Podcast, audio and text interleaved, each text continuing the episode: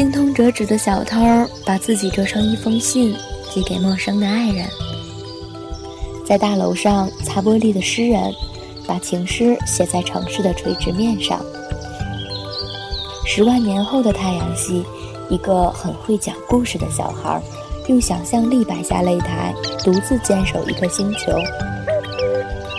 某个公寓里的女人和一本电话黄页住在一起，他的手指一到哪个电话，就能进入电话拥有者的梦。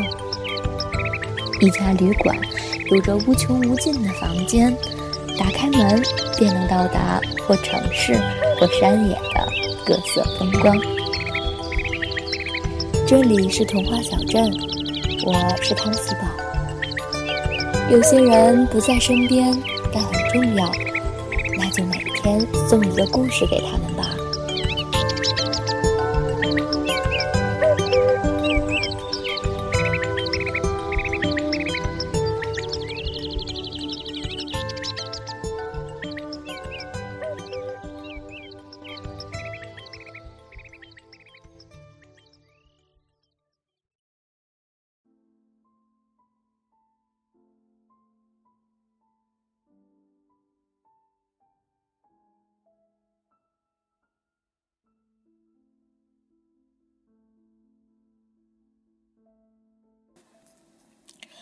在整理老大遗物的时候，无意发现了一本相册。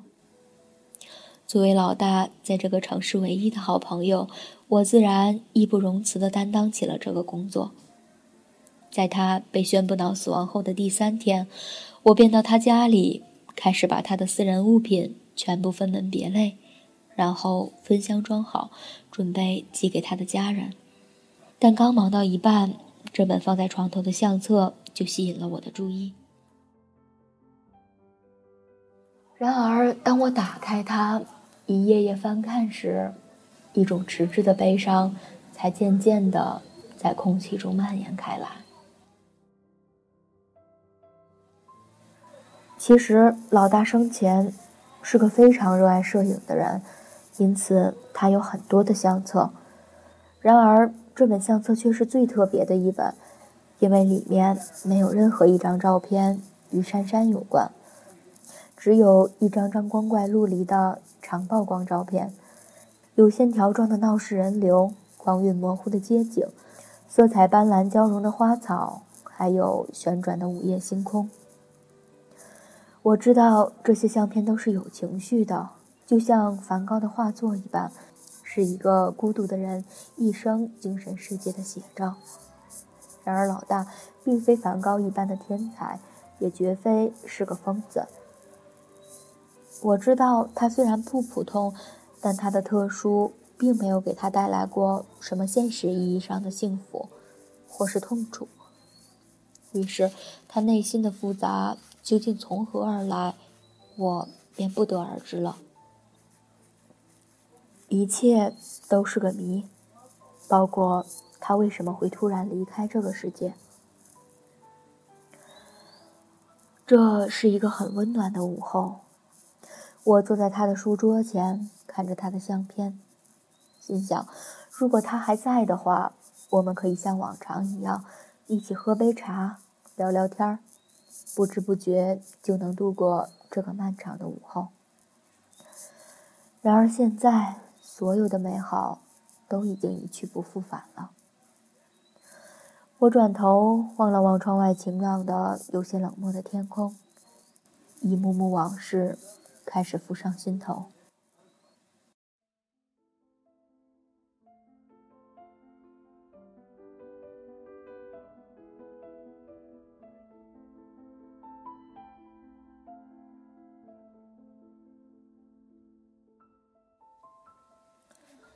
老大是我的高中同学。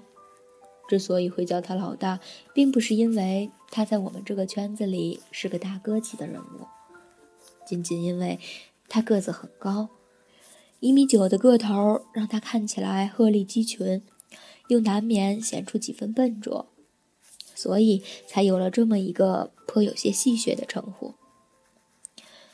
之前他并不怎么引人注意，我和他也素无交集。由于个子高，他总被安排坐在教室的最后一排，平时不怎么说话，成绩也一般。每次被老师点名，总是要过个半分钟才慢吞吞地反应过来，让人感觉是个迟钝异常的人。我第一次对他有些印象，是在一次物理课上，老师无意说起初中的一个物理实验：一个人抓住一根长尺的一头，随时放手，让另一个人在底下接，接到的刻度可以表明一个人的反应速度有多快。我们当时在底下起哄，说玩玩看。老师眼看快下课了，课也讲得差不多，于是就答应了我们。他先后喊了几个同学上来测，结果他们中反应最快的也都只抓住了尺子的中段。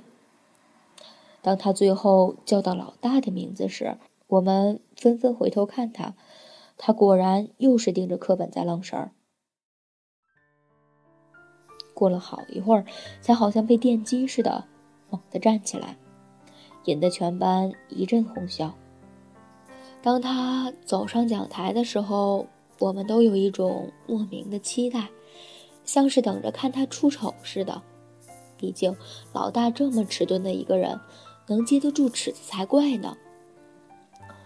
怎料老师一放手，老大稳稳地接住了尺子的最底端，顿时引得全班一阵惊呼，就连老师都在一旁愣住了。他不信邪的又帮老大测了几次。结果，老大每次都稳稳接住了尺子的最底端。我们在底下纷纷惊得目瞪口呆。没想到这位同学的反应还是蛮快的嘛。老师沉默了半天，最后才冒出了这么一句话。然后他听见下课铃响了，便让我们下课了。这件事虽然被大家议论了两天，但后来在大多数同学心里都没有留下什么印象。毕竟，就算老大接尺子特别厉害，又能说明什么问题呢？作为一个存在感一直很低的人，他终归不会在别人的目光中停留太久。可我却在那时对老大产生了强烈的好奇。我隐隐觉得，在老大身上一定有着什么故事。或许孤僻的外表只是他的一个假象，甚至仅仅只是一种暂时无法逃避的状态罢了。但我却始终找不到什么机会去接近这个成天总是在发呆的同学。有时候看他在走廊上目不转睛地盯着远处看风景，便想过去和他说一说话，但一时也想不到什么可问的。而且最主要的是。他每次这般发呆的时候，神情总是特别的专注，让人甚至都有些不忍心去打扰他。于是日子一天天的过着，一转眼高中就毕业了。高考后，我们就这样去了各自的城市，从此失去了联系。大学毕业后，我来到这个城市工作。因为入职需要证件照，我便来到公司旁边的一家小影楼。没想到我在这里竟遇到了老大。此时他已经是这家影楼的老板，他的样子这些年来并没有多少变化，尤其是他那一米九的显著身高，让我一眼就认出了他。他告诉我，他高考失利后便独自来这个城市闯荡，由于喜欢摄影。他帮别人打工的同时，也自学摄影技术。几年后，终于有钱开启了自己这家影楼。从聊天的过程中，我发现老大其实挺渴望交流的，只是比较羞涩而已，不太善于表达自己的感情。因为在这个城市里没什么熟人，我和老大便渐渐成了好朋友。工作之余，我经常来影楼找老大。看老大拍照修片儿。一天，我忽然和他提起高中物理课上发生的那件事儿，老大很惊讶地说：“没想到我还记得。”嗯，高中的事儿我都忘得差不多了，但偏偏那件事儿给我印象特别深刻。你究竟是怎么做到的？这个我还真不知该如何说起。老大叹了口气。说说吧，咱们是朋友，对不对？老大这样一来，反而更激起了我埋藏多年的好奇心。事实上，我可以做得更好。我不仅能接住尺子的最底端，还能按要求接住任何一个刻度，精确到毫米。不是吧？你开玩笑的吧？我表示难以置信。你有没有想过，对于时间的概念，都是由人的主观意识决定的。一秒钟究竟有多长，说到底都是人的主观感受。但也许对于一只苍蝇来说，一秒钟能有人眼中的一天那么长；而对于一棵树来说，一年却可能只有我们眼中的一秒钟那么长。那你为什么忽然说起这些啊？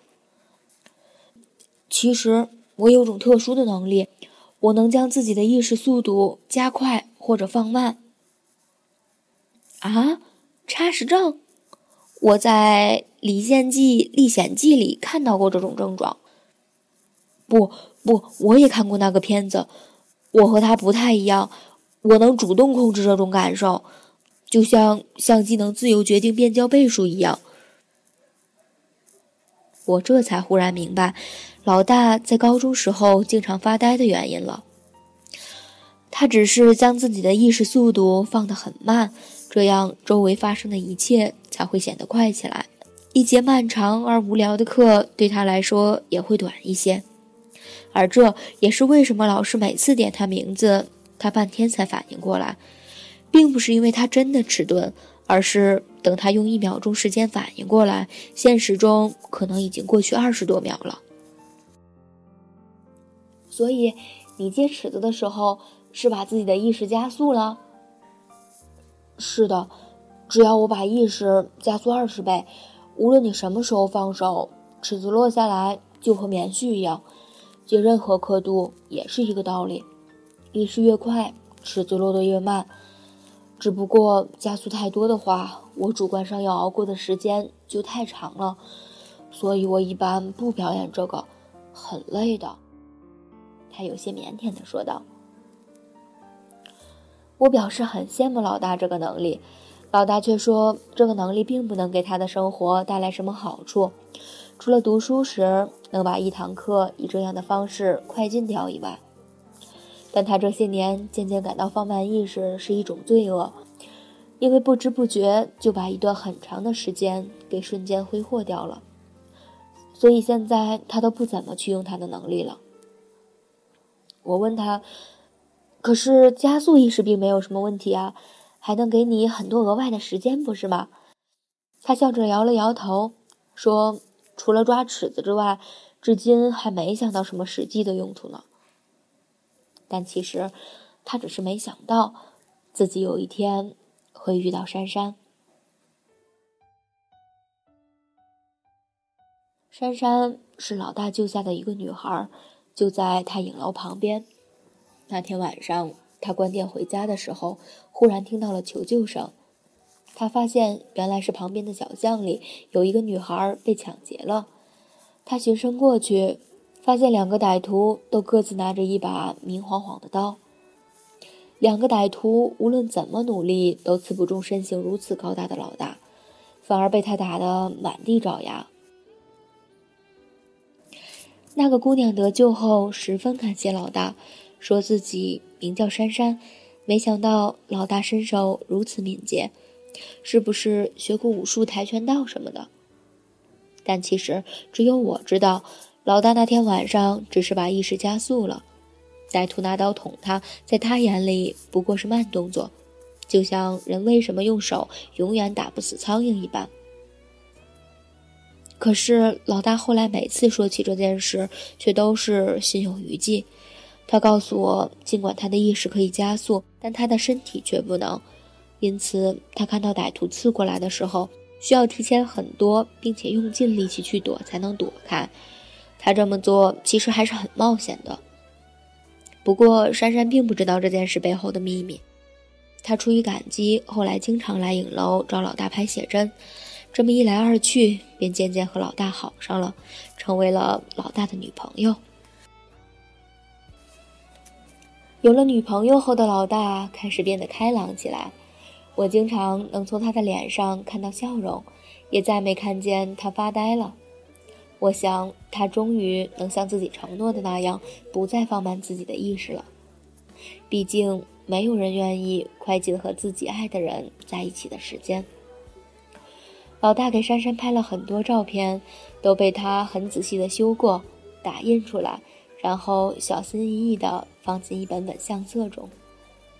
那段日子，珊珊是他摄影唯一的主题，他们在一起很幸福。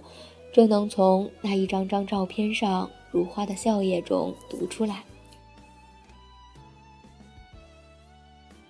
我一度以为他们会永远在一起，会结婚生子，组成幸福的家庭。但这一切都只是我个人的美好愿望罢了。两年后，珊珊离开了老大，去了另外一个城市。其中的原因，作为旁观者，我不得而知。但就像每一段无疾而终的感情一般，很多事情并不需要什么理由。失恋后的老大显得很痛苦，那几个月都是我陪他度过的。他的影楼不再营业，而他每天就是躺在床上不吃不喝，有时候一躺就是一整天。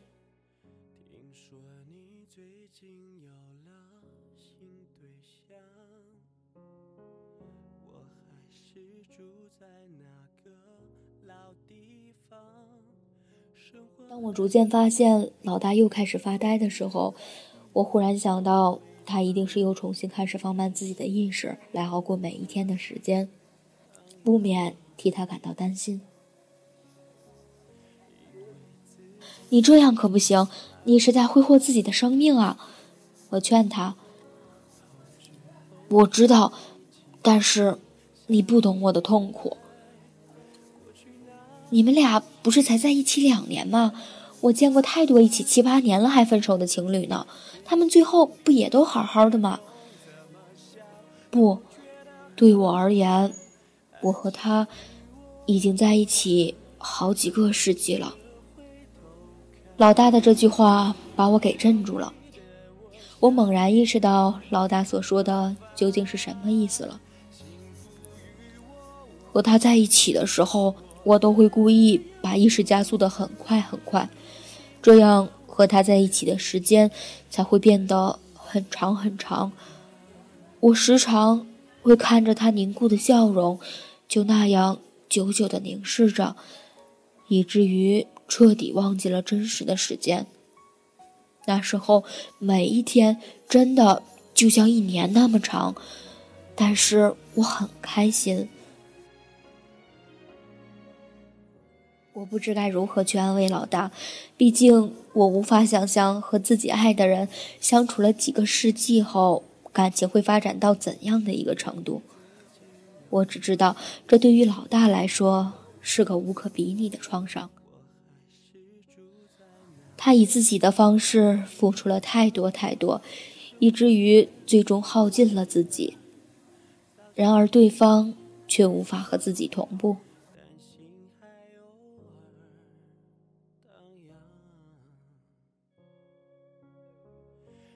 之后，我一直担心老大会想不开，直到上周，老大被发现在影楼里失去了意识。尽管送到医院的时候还有生命迹象，但是几天后，医生告诉我，他的脑部功能已经永久丧失了，最终还是无法逃离死亡的命运。再转头望望窗外，已是傍晚时分。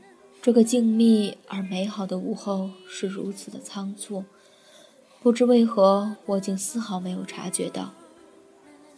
翻到相册的最后一页，我发现上面写着这么一句话：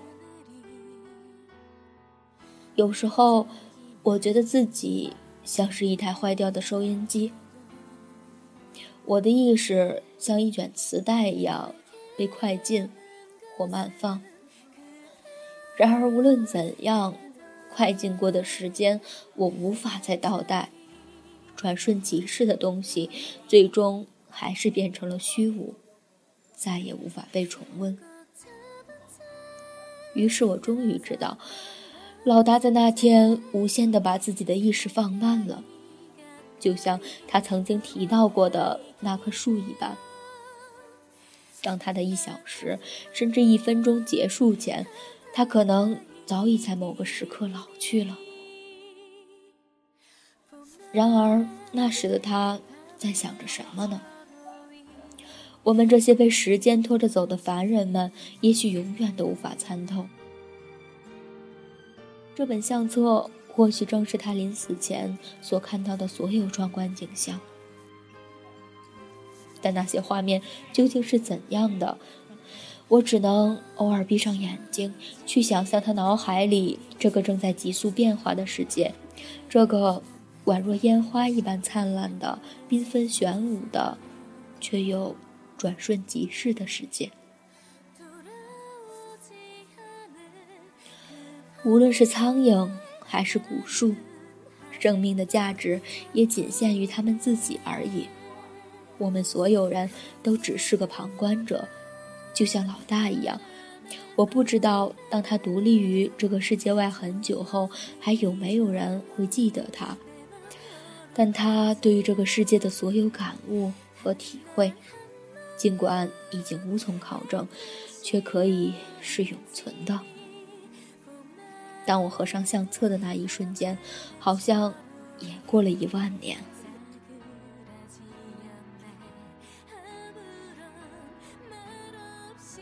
如果可以，我多希望这急速向前飞奔的世界能为你停下时间呢。